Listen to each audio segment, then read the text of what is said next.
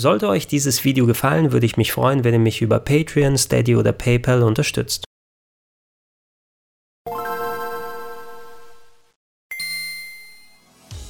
Schönen guten Tag und herzlich willkommen auf rpgheaven.de zu Gregor testet RG350 von Anbernic, das Simulatoren-Handheld mit dem momentan wohl besten Preis-Leistungs-Verhältnis.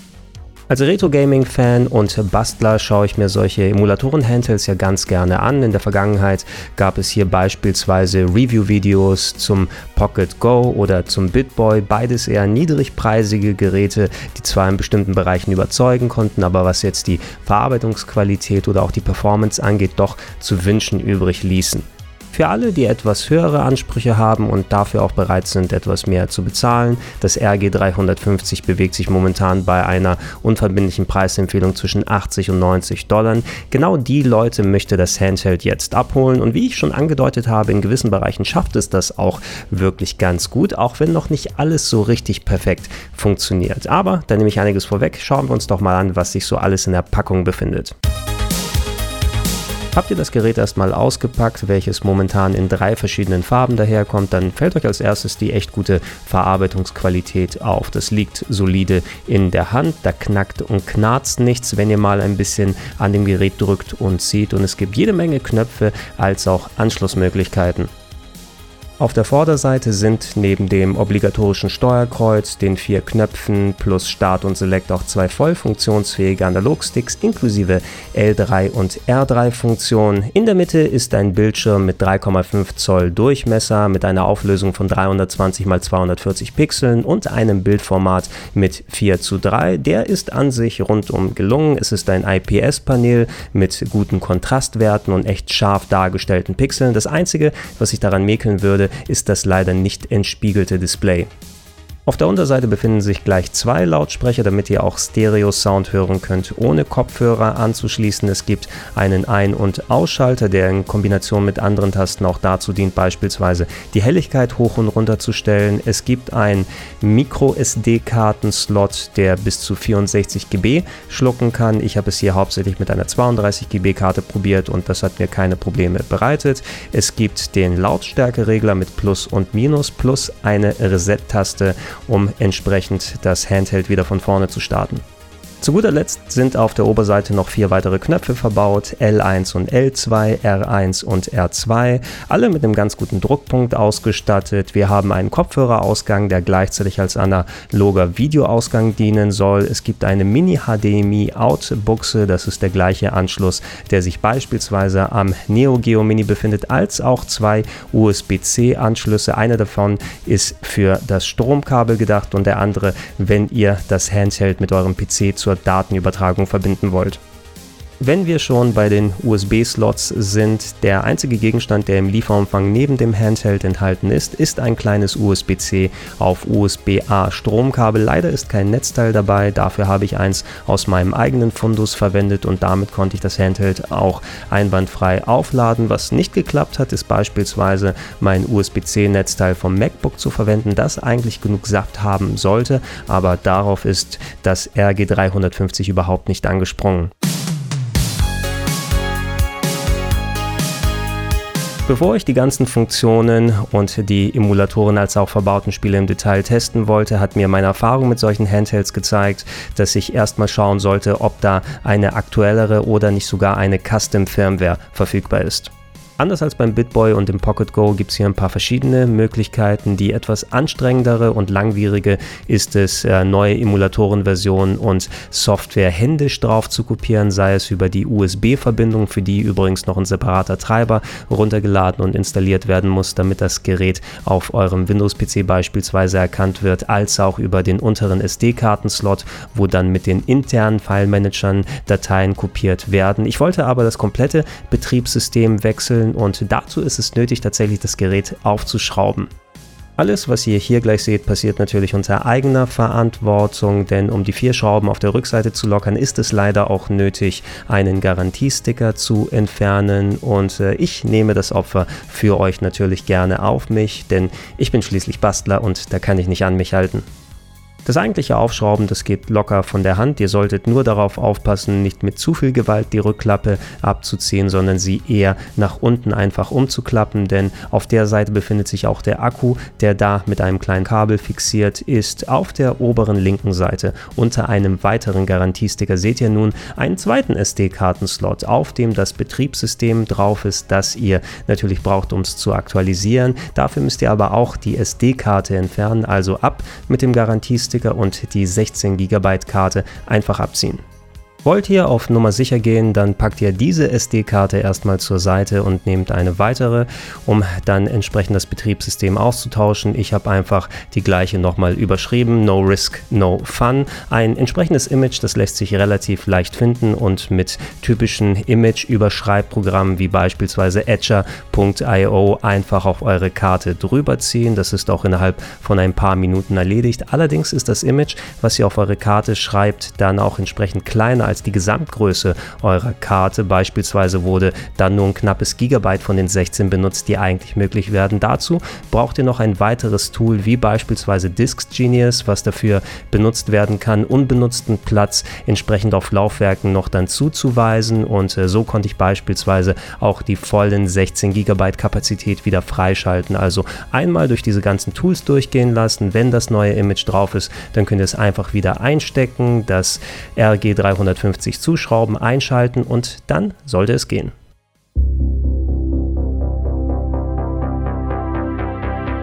Nachdem ich das Gerät nun eingeschaltet und mich in den Menüs ein klein wenig umgeschaut habe, beschlich mich das Gefühl, dass mir das alles doch irgendwie bekannt vorkommt. Und dann habe ich einen Namen gelesen, da ist der Groschen tatsächlich gefallen. Denn die Software, die hier drauf ist, ist für das GCW Zero gedacht.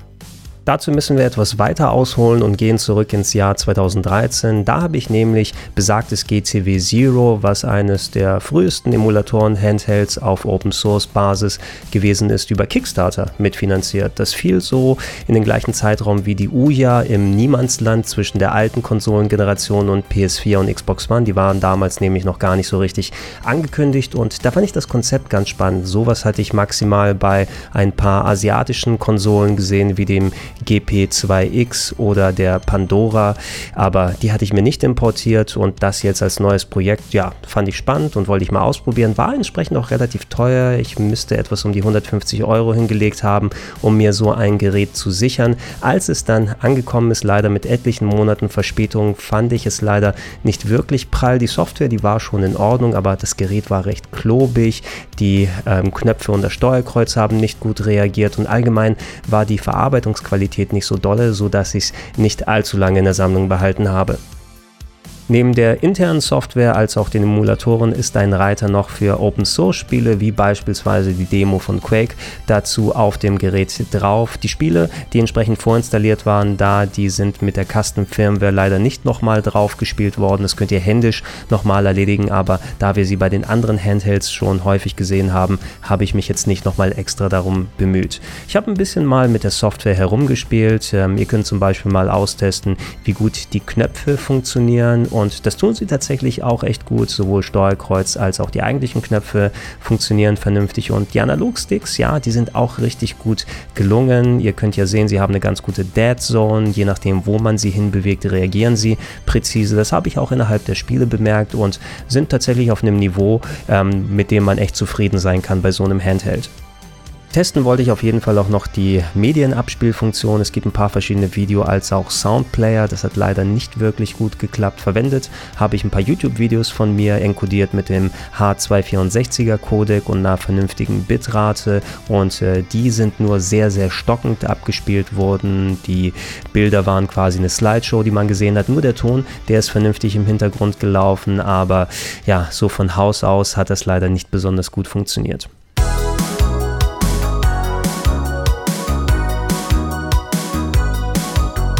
Bei den Emulatoren hingegen, da sah es wirklich um einiges besser aus. Spiele, die waren von Haus aus nicht vorhanden, die man direkt starten kann. Der Einfachheit wegen habe ich einfach einige von meinen Games auf eine zweite SD-Karte gepackt, die dann unten entsprechend in den freien Slot dann eingeführt und äh, die können dann von den meisten Emulatoren entsprechend angesteuert werden. Und ja, vor der Custom Firmware, da habe ich tatsächlich noch ein paar Ruckeleien hier und da gesehen und ich hatte auch so ein bisschen Angst, dass es wie beim BitBoy oder beim Pocket Go ist, wo der eigentliche Bildschirm auf Standbildern echt gut ausschaut, aber sobald man in Bewegung geht, trotz 60 Bildern, die ausgegeben werden müssten, dass da unschöne Ruckeleien drin sind oder dass man sogar Tearing hat und von dem habe ich so gut wie gar nichts hier gesehen.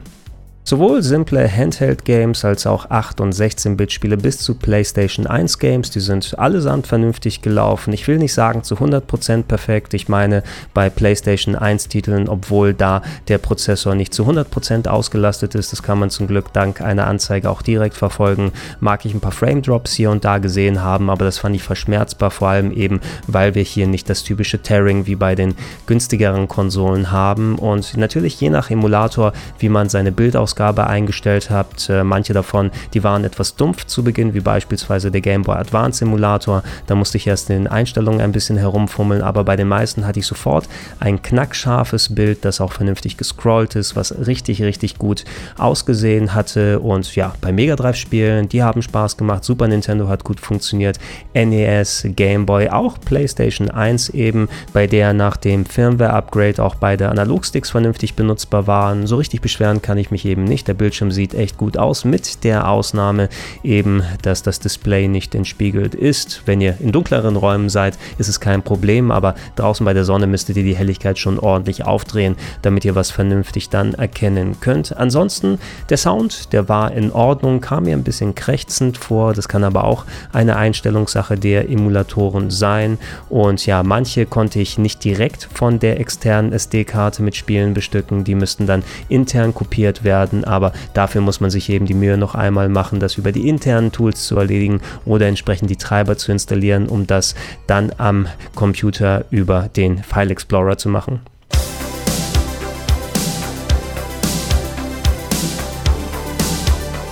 Abschließend gibt es zwei Dinge, die ich noch erwähnen möchte, die mir leider etwas sauer aufgestoßen sind. Das eine ist die sehr unglückliche Positionierung des Steuerkreuzes auf der linken unteren Seite. Der linke Analogstick befindet sich nämlich oben und kann auch angenehm erreicht werden, aber die meisten Retro-Games, 8, 16-Bit bei den Handhelds, die werden meist natürlich mit dem Steuerkreuz gespielt und da kann man sehr schnell verkrampfen, vor allem wenn man solche Spiele wie Street Fighter hat, äh, wo auch die L-Tasten oben benutzt werden müssen und äh, ja, das hat sich schnell sehr unangenehm angefühlt für meinen Daumen und ich musste ein bisschen andere Griffformen wählen, sogar darauf verzichten, die L-Buttons oben zu drücken. Dann ging es so einigermaßen, aber dann lag das Handheld auch nicht besonders gut in der Hand. An sich ist das Steuerkreuz schon in Ordnung. Es steht ein bisschen zu sehr ab aus dem Gerät selber, aber ich konnte die Eingaben präzise machen. Es war eben nur sehr unglücklich gelegt. Ich glaube, ich hätte besser damit leben können, wenn die Position von Steuerkreuz und linkem Analogstick getauscht worden worden wäre.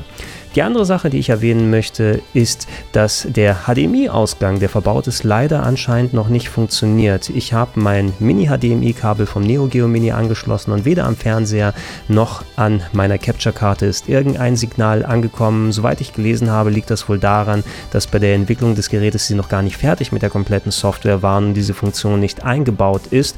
Aber das musste ich erst im Internet nachlesen. Weder im Beipackzettel noch irgendwo auf der Packung ist vermerkt, noch in der Software selbst selber, dass diese Funktion nicht funktioniert und das finde ich wirklich schade, denn ich hätte gern mal gesehen, wie gut auch so eine HDMI-Ausgabe sein kann. Solche Handhelds haben ja maximal analogen Video-Out und das ist zwar okay, aber nicht wirklich so richtig benutzbar und es wäre cool gewesen mal zu sehen, wie gut das dann hier funktionieren kann. So bleibt ein leicht schaler Nachgeschmack über. Es war zwar eh kein HDMI-Kabel mehr vorhanden, aber stellt euch vor, ihr habt euch jetzt gleich eins mitgekauft und müsst enttäuscht feststellen, das geht ja noch gar nicht.